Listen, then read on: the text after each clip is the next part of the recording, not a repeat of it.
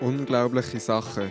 Der Podcast aus der EMK, wo wir uns mit verschiedenen Glaubens- und Lebensthemen auseinandersetzen.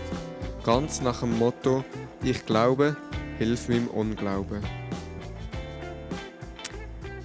Das ganz gewöhnliche Alltagsleben ist so heikel, so atemberaubend, so schwierig, verlangt einem so unglaubliche psychische und mentale Kontrolle und Kräfte ab wie der Tanz auf einem Drahtseil. Das sagt Anne Morrow Lindenberg.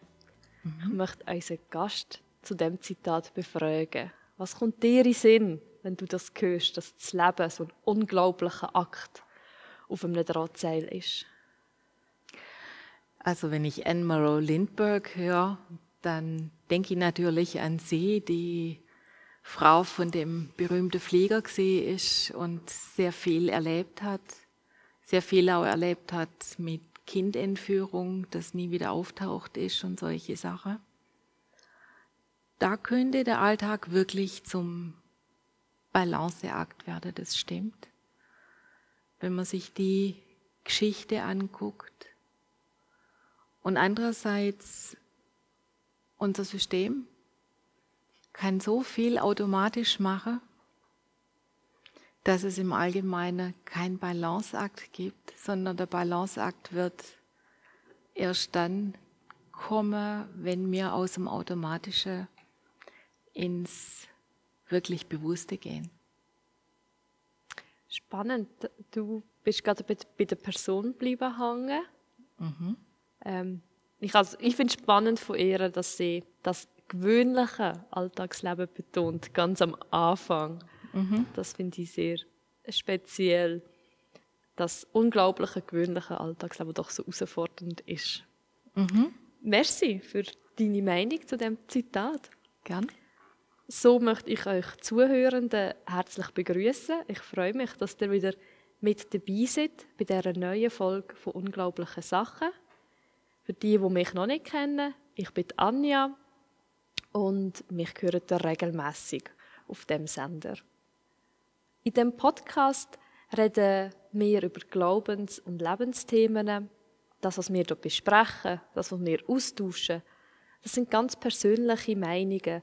Das sind Momentaufnahmen von unserem Leben, was wir vielleicht erfahren haben, wo wir jetzt im Moment gerade stehen, was uns bisher beschäftigt hat oder woher wir weiter noch wollen und uns entwickeln wollen. Und euch Zuhörenden möchten wir mitnehmen in diese Gespräche und auch versuchen, euch anzuregen in eurer Lebenssituation, wo ihr seid, zu hinterfragen und auch zu wachsen. Ganz nach dem Motto vom 1. Thessaloniker 5,21. Die, die den Podcast schon öfter schlossen, könnten vielleicht inzwischen auswendig, was dort steht. Prüft aber alles, das Gute haltet fest. Ihr dürft uns auch gern Rückmeldung geben zu unseren Podcasts. Die Stimme von unserem Gast habt ihr jetzt vorhin schon gehört, und zwar darf ich Susanne bei uns begrüßen. Mhm. Hallo. Herzlich willkommen. Schön, dass du den Weg hierher gefunden hast. Merci. Ich kenne dich ja schon ein bisschen, mhm. aber die Leute, die uns zulassen, kennen dich womöglich noch nicht. Mhm. Und darum habe ich zwei Fragen für dich. Und zwar würde es mich wundern, was ist dein Lieblingskleidungsstück? Das hat sehr mit meiner Geschichte zu tun. Mein Lieblingskleidungsstück sind Jeanshose. Jeanshose sind, als ich klein bin, verpönt gewesen. Für Frauen waren Hosen auch, vor allem auch sonntags, auf gar keinen Fall erlaubt. Dabei gäbe es so viel Freiheit. Ich bin gern auf Bäumen geklettert und ähm, war gern Velofahrer und alles. Daher Jeanshose sind für mich der Inbegriff von Freiheit. Das ist schön, denn jedes Mal, wenn ich dich jetzt sehe oder wenn ich Leute in Jeanshose sehe, habe ich mir das noch nie überlegt. Ich glaube, da bin ich schon ein bisschen anders aufgewachsen. Mhm. Aber es ist ein ja, interessanter Gedanke. Jeanshose eigentlich aus, äh, aus die Freiheit. Mhm. Danke. Und aus Gerne. zweites würde es mich wundern, ein bisschen weg von der Kleidung. ähm, sondern mehr zum Intellektuellen und Interesse. Wenn du jetzt nochmal studieren du wirst irgendein Studium geschenkt bekommen, egal was, für was würdest du dich entscheiden? Das ist eine Folterfrage. ich bin so ein neugieriger Mensch. Ich würde wahnsinnig gern noch Sinologie studieren, also Japanisch, Chinesisch. Interessiert mich vom Kulturkreis, von der Schrift her. Philosophie würde mich sehr interessieren. Und mein ganz großer Herzensschwerpunkt liegt nach wie vor bei Wolle und Textildesign. Es sind sehr unterschiedliche Sachen. Ja. Gibt es keine Verbindung zwischen denen? Zwischen den drei? Japanische Wolle, Design, gibt's? Philosophie. Gibt's, gibt's, gibt's. gibt's tatsächlich. Es gibt ein Buch, das heißt äh, Knit and Fold, also ähm, Lisme und Zusammenlegen, wie Origami. Das gibt's, wo so die Philosophie vom Japanischen drin ist. Mhm. Und so dieses Denken außerhalb unserer europäischen Box, aber trotzdem, ähm, ja, schwer spannend, was es da alles gibt. Mhm. Danke für deine ja. kleine Vorstellung. Und wir haben ein spannendes Thema heute. Und zwar, wir sind jetzt ähm, schon ein bisschen im Jahr angekommen, im Jahr 21. Und es gibt so einen Brauch am Neujahrsanfang, dass sich viele Leute einen Neujahrsvorsatz nehmen, irgendetwas verändern wollen, optimieren etwas anders machen im neuen Jahr mit verschiedenen Motivationen auch dahinter. Ich weiß nicht, liebe Zuhörenden, ob ihr euch auch ein Ziel habt auf das 21 und ob ihr jetzt nach dieser kurzen vergangenen Zeit dort noch dran sind oder ob schon wieder alles über, den Bord, über das Board gerührt worden ist und schon wieder vergessen ist. Ähm, mal schauen, diszipliniert ihr euch da jetzt gerade ertappt.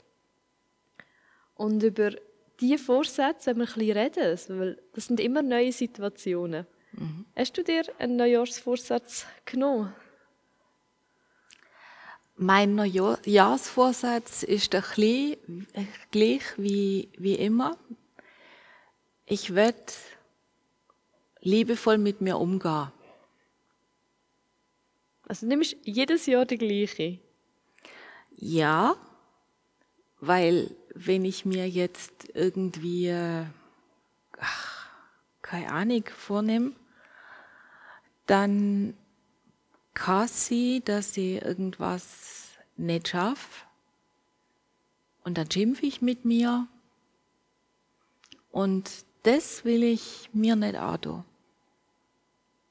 Das heißt, du erreichst jedes Jahr auch dein Jahresziel, in dem Sinne, die Jahresvorsatz. Das habe ich nicht gesagt. Nein, nicht unbedingt. Weil ähm, ich will mit mir liebevoll umgehen. Es geht aber nicht immer so. Und ich kann nicht immer akzeptieren, was passiert. Aber ich probiere es. Wir können ja nicht immer steuern, was passiert. Genau. Weil äh, wir können vielleicht unser Handeln ein Stück weit steuern. Mhm. Obwohl ich finde, das ist also bei mir selber schon unberechenbar. Dann mache ich etwas und merke erst im Nachhinein, wieso ich das gemacht habe oder was eigentlich meine Motivation war mhm. oder mein Denken mhm. dabei. Viel passiert nämlich so einfach, was ich mache. Aber mein Umfeld, Leute, die mir etwas machen oder mhm. jetzt, ähm, die Wirtschaft, die Gesellschaft, kann ich ja nicht steuern. Nein, und es ist ein ganz, ganz komplexer ähm, Zustand. Im Prinzip ist es ja so, dass wir an manche Stelle gern Veränderung hättet. Und wenn wir gern was verändert und wir schaffen das auch, dann haben wir ja so das Gefühl, wir haben ja was erreicht, wir haben wie so ein Griff oder ein, ein Hebel auf die Wirklichkeit. Wir sind einem ausgeliefert, wir können nicht was machen. Brauchen wir ja auch. Mhm. An manchen Stellen haben wir das nicht. Und wenn wir das nicht haben, dann ähm, wird es schwierig. Das heißt, da braucht es dann wieder eine ganz andere Ebene und da kommen wir in ganz große, aber gerade auch philosophische Ecke inne, wo es darum geht, eine innere Freiheit zu bewahren. Zum Beispiel ganz praktisch, ähm, dass mich im Laufe meines Lebens ähm, mein Leben ab und zu mal an, äh, ins nächste Land geführt hat und ich so den Eindruck hatte, ich will gar nicht. Muss aber trotzdem. Also wo die Veränderung von außen halt auf einem ähm, zukommt. Zu, zukommt. Du musst es zulassen und du musst dich nicht mit allem einverstanden erklären. Mhm, aber wenn es auf einem zukommt und es unabdingbar ist, ist es doch einfacher, wenn man sagt, hey, okay, doch, ich bin einverstanden, weil sonst ist das ja ein Ringen mit einer Veränderung, wo mhm. einem mega, mega viel Kraft zehrt, weil man kann es ja nicht ändern. Da ist da eben gerade, da ist der philosophische, da ist die philosophische Spatzig drin, wenn du sagst, ja, okay, ich kann es nicht ändern, ich kann aber meine Gefühle auch nicht ändern. Ich mach's mit Widerwille. Bei uns, äh, wo ich aufgewachsen bin, gibt's den Spruch, ja, aber Gott hört mein Murren. also so quasi, ich mach's, aber ich bin irgendwo nicht einverstanden, wenn ich die, das Ich-Verständnis, wir überfahre, dann kommt es ja irgendwo trotzdem wieder zurück. Mhm. Können wir ein konkretes Beispiel schaffen? Wir sind jetzt sehr, gerade in sehr hohen Level ja. am ja. Reden, denkt es mich. Ganz klar. Ähm, ganz praktisch eben jetzt ähm, solche Sachen, wo ich, wo ich eben im Moment gerade Corona-technisch zum Beispiel angesprochen worden bin, Maske tragen bringt ja nichts. Mhm.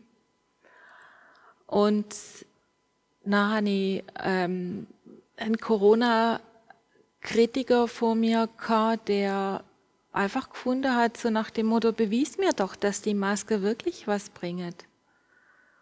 Und ich bin dann zwar gekommen und habe gesagt, ja gut, im, im OP tragen wir seit, ich weiß nicht wie viel, 100 Jahren inzwischen eine Maske.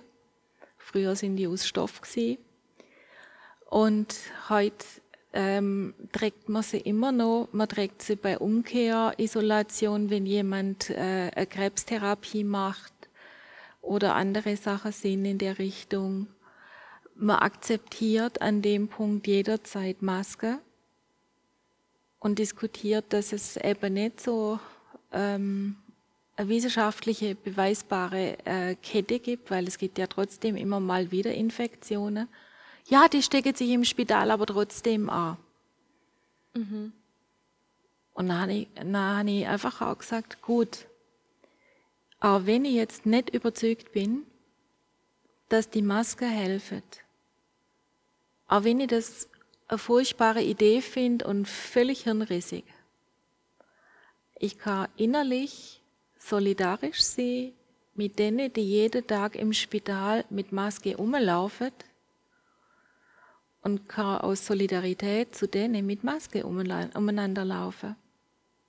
Ja.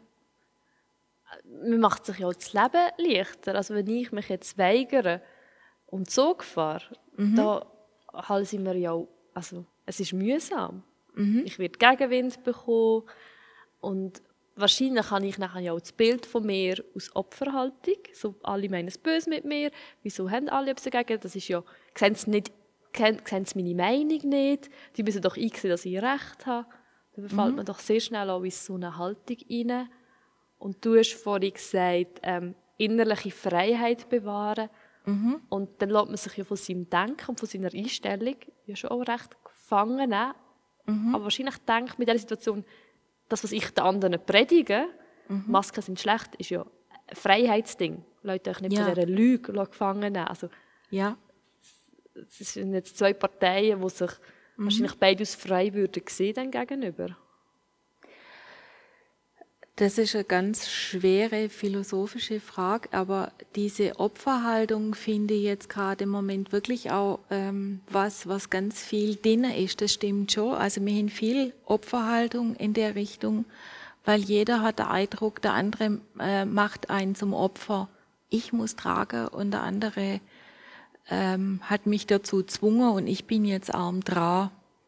Oder andersrum, die lassen sich vereinnahmen von irgendwelche verrückte Ideen und checken gar nicht, dass sie sich da irgendwie in ein Gefängnis begeben und ähm, ja, das sind ganz schwierige Situationen, wo, glaube ich, eine Veränderung sehr schwierig ist, weil man da in extreme Zustände kommt.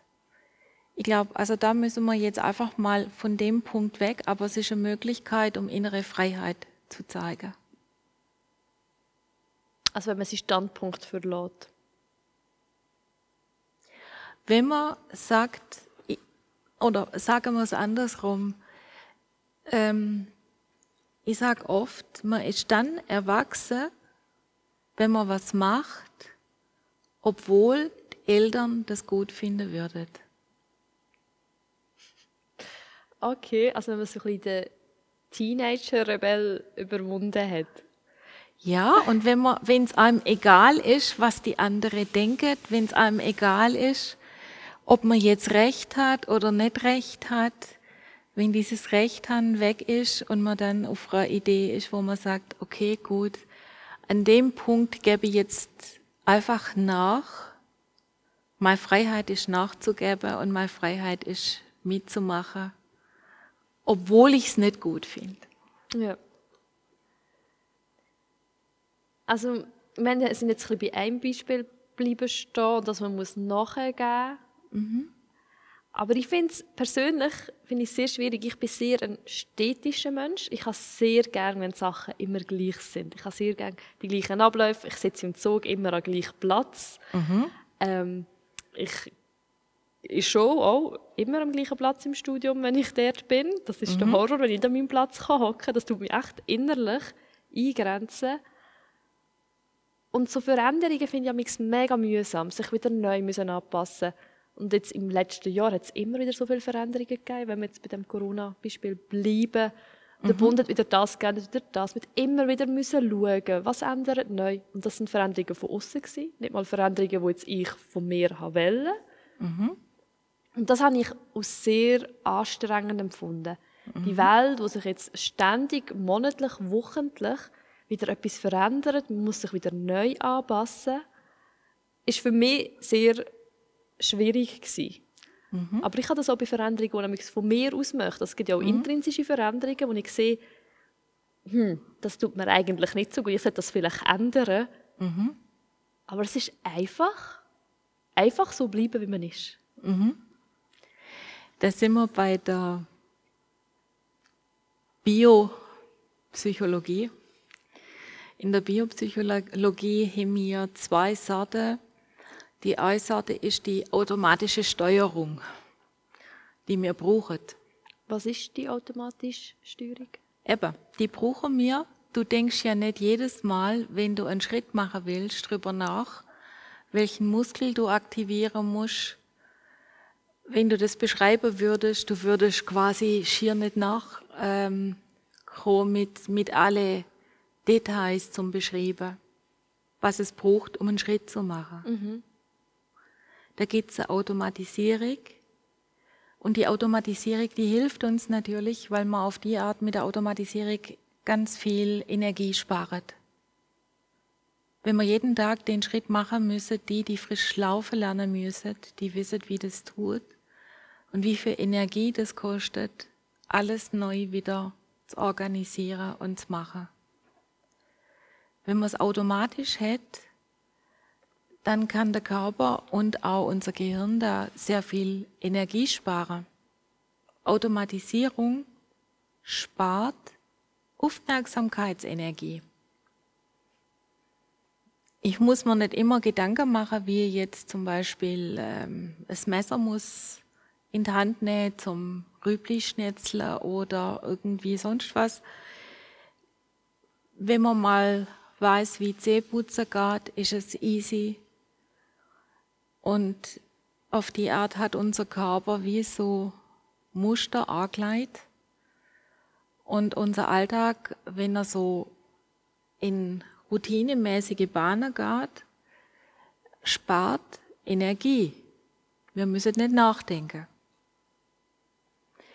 Ich ähm, sage da oft, es ist wie so ein austabter Weg. Wenn du eine Wies nimmst, einer läuft drüber, du siehst noch nichts. Wenn der Weg aber regelmäßig gegangen wird, geht es mit der Zeit wie so coole Grasnarbe ist weg. Und der, der Weg ist richtig austappet und du kommst da rein und es geht automatisch, du laufst dem Weg nach. Ja. Das merkt man beim Autofahren. Wenn man immer die gleiche Strecke zum Arbeiten fährt, genau. kommt dann daheim an und man weiß gar nicht mehr, wie bin ich mhm. jetzt heimgekommen, weil das Hirn das einfach automatisch hat gemacht, weil man es so drinnen hat. Genau, zum Beispiel. Eben. Ja. Aber Zähneputzen ist genau das Gleiche. Und da gibt es noch eine andere. Ja, und dann gibt es eben gerade die andere Aufmerksamkeit und das ist die, die man nicht automatisch macht. Und die Aufmerksamkeit, das ist das, was man in der Exerzitie zum Beispiel übt, in der Achtsamkeit und, und, und. Da beobachtest du, was passiert, wenn ich jetzt irgendwo anders zum Beispiel her sitze. Das ist was anderes. Ist das denn auch schon, wenn man sich einen Neujahrsvorsatz nimmt, dass man sagt, hey, ich möchte zum Beispiel jetzt mich gesunder ernähren im neuen Jahr. Ich möchte das mhm. eintrainieren, dass ich mich gesund ernähre von Natur aus. Mhm. Wäre das denn auch schon so ein beobachten, was passiert mit mir und ist darum anstrengend. Ja, wenn man das wirklich tatsächlich immer wieder beobachtet, ist es anstrengend. Also jedes Mal, wenn man Routine verlässt und alles beobachten muss, braucht es Energie. Und das kann recht lästig sein.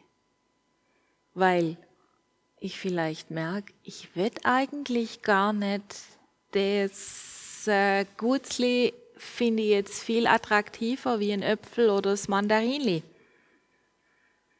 Und dann, wenn ich die Gefühl habe von wegen, äh, eigentlich ist das andere ja besser, dann muss ich ja gegen meine Gefühle agieren.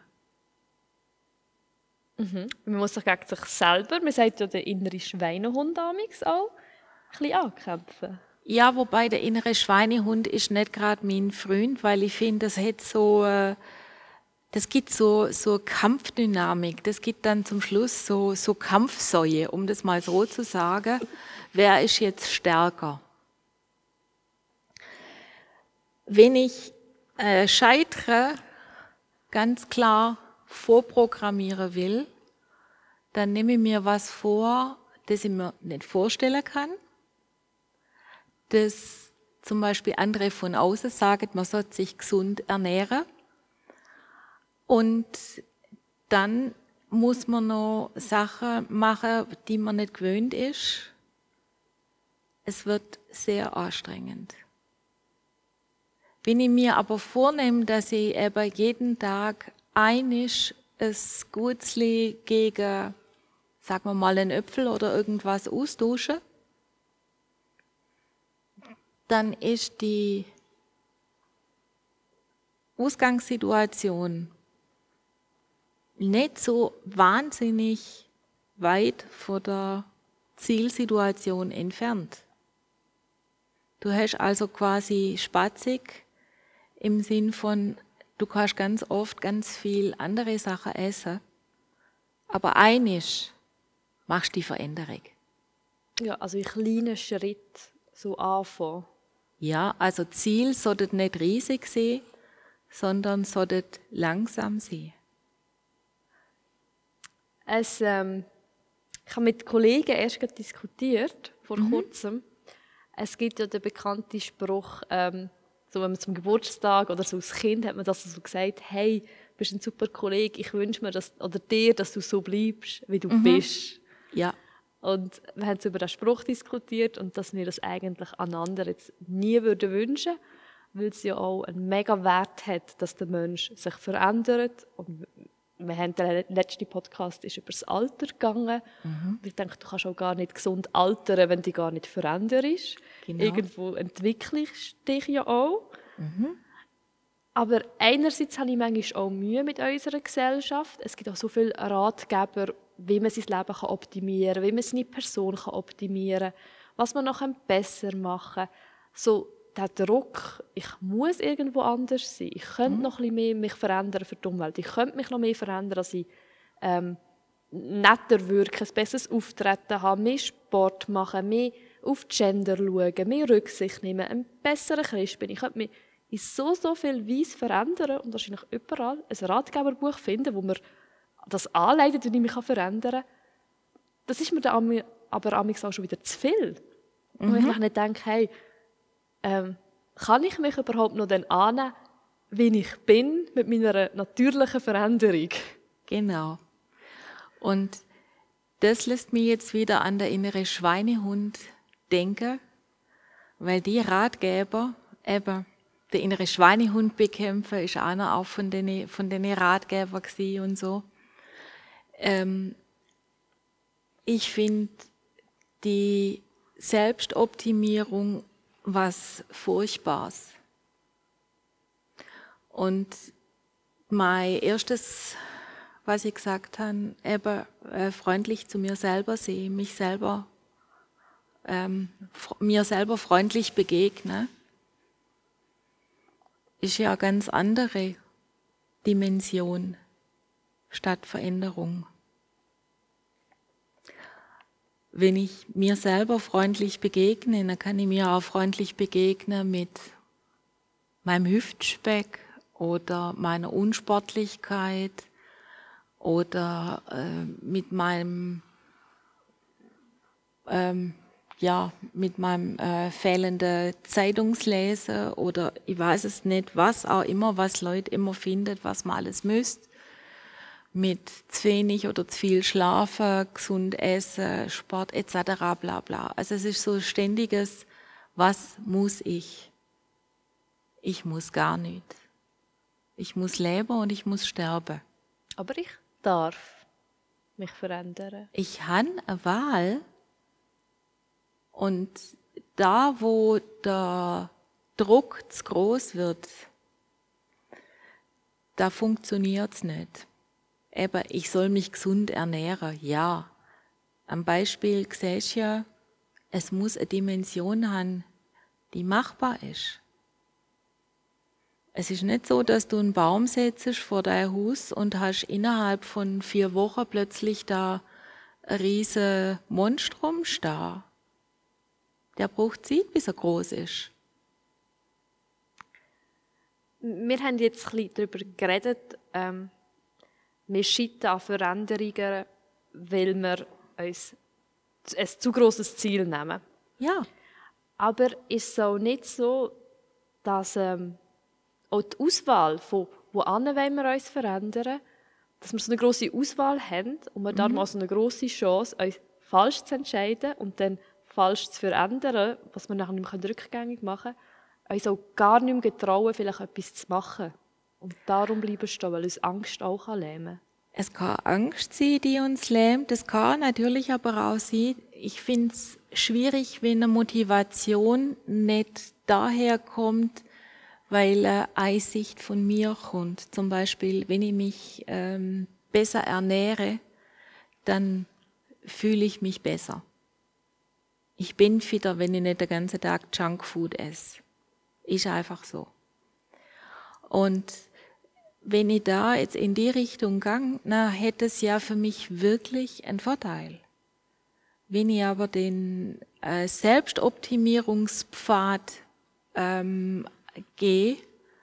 Ich könnte ein netterer Kollege sein, ich könnte äh, äh, was auch immer äh, noch, noch mehr leisten, nur ein günstigerer Arbeitnehmer sein etc. Dann komme ich ja immer von der anderen Seite her, der andere will was von mir. Ich bin nicht so arg nur, wie ich bin, sondern immer Bedingung, eigentlich müsstest du besser sehen.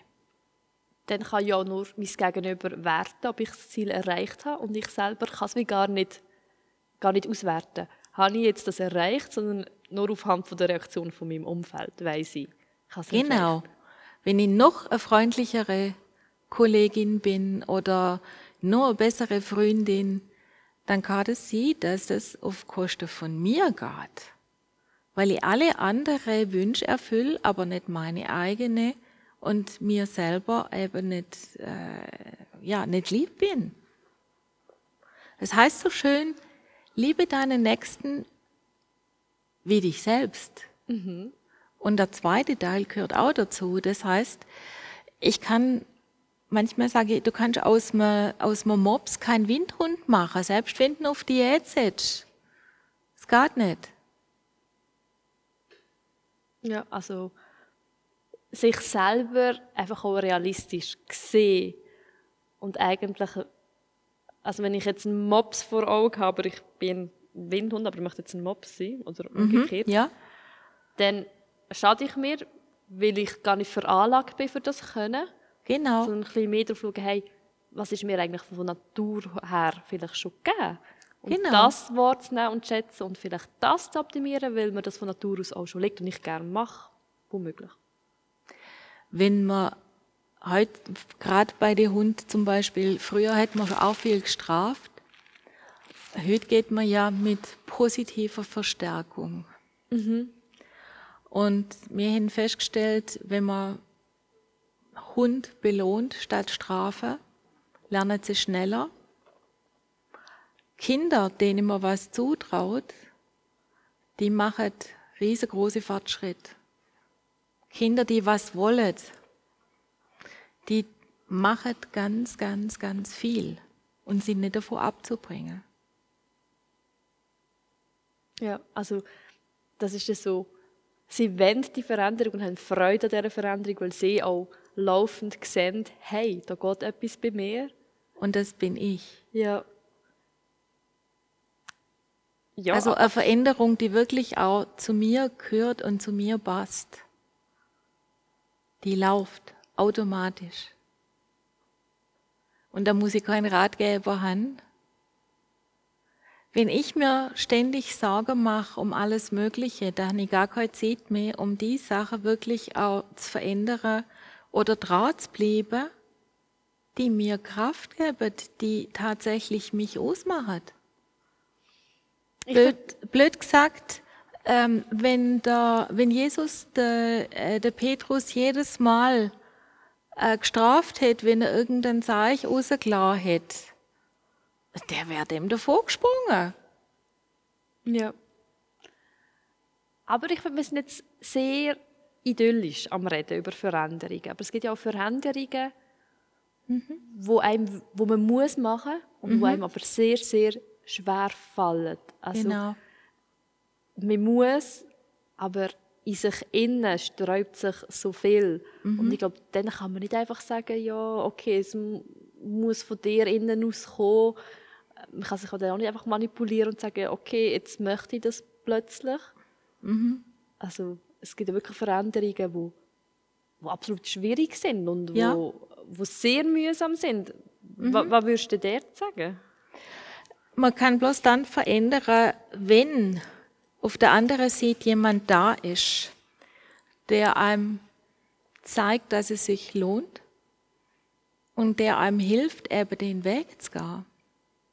Also Veränderungen sind ganz schwierig. Ich komme jetzt geschwind mit einer ziemlich dramatische Situation, wenn man zum Beispiel, ich bin ja aufgewachsen in einer Ecke, wo man gesagt hat, du musst dich bekehren, sonst kommst du in die Hölle. Mhm.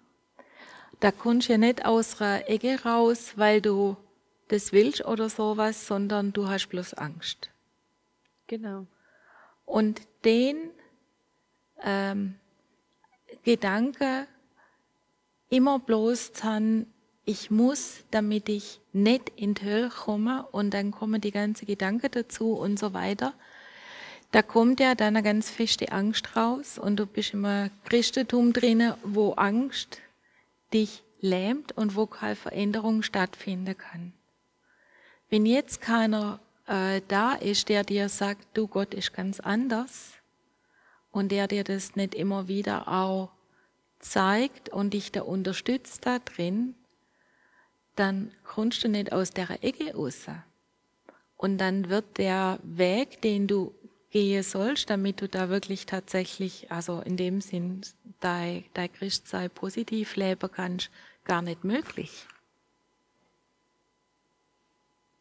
Ja, ich habe mir zur Veränderung in der Bibel, wenn wir schon bei der Bibel und Christsein angelangt sind, mhm. habe ich mir einen Vers herausgeschrieben von Röm, äh, aus, aus dem Römerbrief, Römer 12, 2.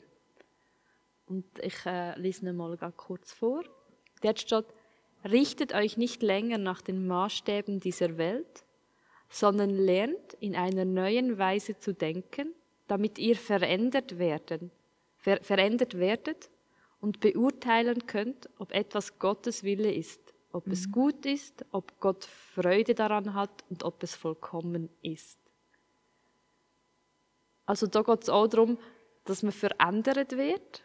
Und zwar, eben sagt die Bibel ähm, schon in dem Brief, dass nicht die Handlung muss verändert werden, sondern das Denken. Mhm. Und das finde ich eigentlich sehr schön, weil ich finde, es redet so ein bisschen von, ähm, dass Gott meint es gut mit einem, also er sagt jetzt nicht, du musst das, das und das machen, sondern ich finde, es hat so etwas sanft das Denken verändern, weil das kann man nicht salopp. Das kann man nicht salopp und das kann man auch nicht, äh, nicht einfach. Allerdings, Vorsicht, wenn du Angst hast, kannst du nicht gut denken. Und wenn du Angst hast, dann kommst du ganz oft ins Kämpfen oder ins Todstellen. Du flüchtest. Und dein Denken ist nicht sehr ähm, differenziert. Wenn du aus dieser Angst rauskommen kannst, durch jemanden, der dir da hilft und der dir da auch entgegenkommt und der dir beruhigende Sachen gibt, dann kannst du nachdenken und kannst was verändern. Kann einem der Gott da halt nicht geben, weil man sagt ja auch, hey, er kann die Felsen der Brandung sein, der Leuchtturm, wo wenn du Angst hast, dir kann Sicherheit geben. Also, wenn ist denn Gott in dem Fall, wenn du das so sagst, nicht keine Hilfe für Veränderung, wenn man Angst hat? Das kommt darauf an, was du für ein Gottesbild hast. Wenn du tatsächlich erlebt hast, dass Eltern hast, die liebevoll sind, die dir helfen, die dir ähm, in schwierige Situationen beistehen, die dir helfen, auch mit deiner Angst umzugehen, etc. Also da gute, wie man so schön sagt, gute Bindungserfahrung gemacht hast, dann kannst du auch von Gott ausgehen, dass auch, dass du ihn auch so wahrnehmen kannst. Es gibt aber auch Leute, die haben das nicht. Und die haben schon ganz strenge Eltern erlebt.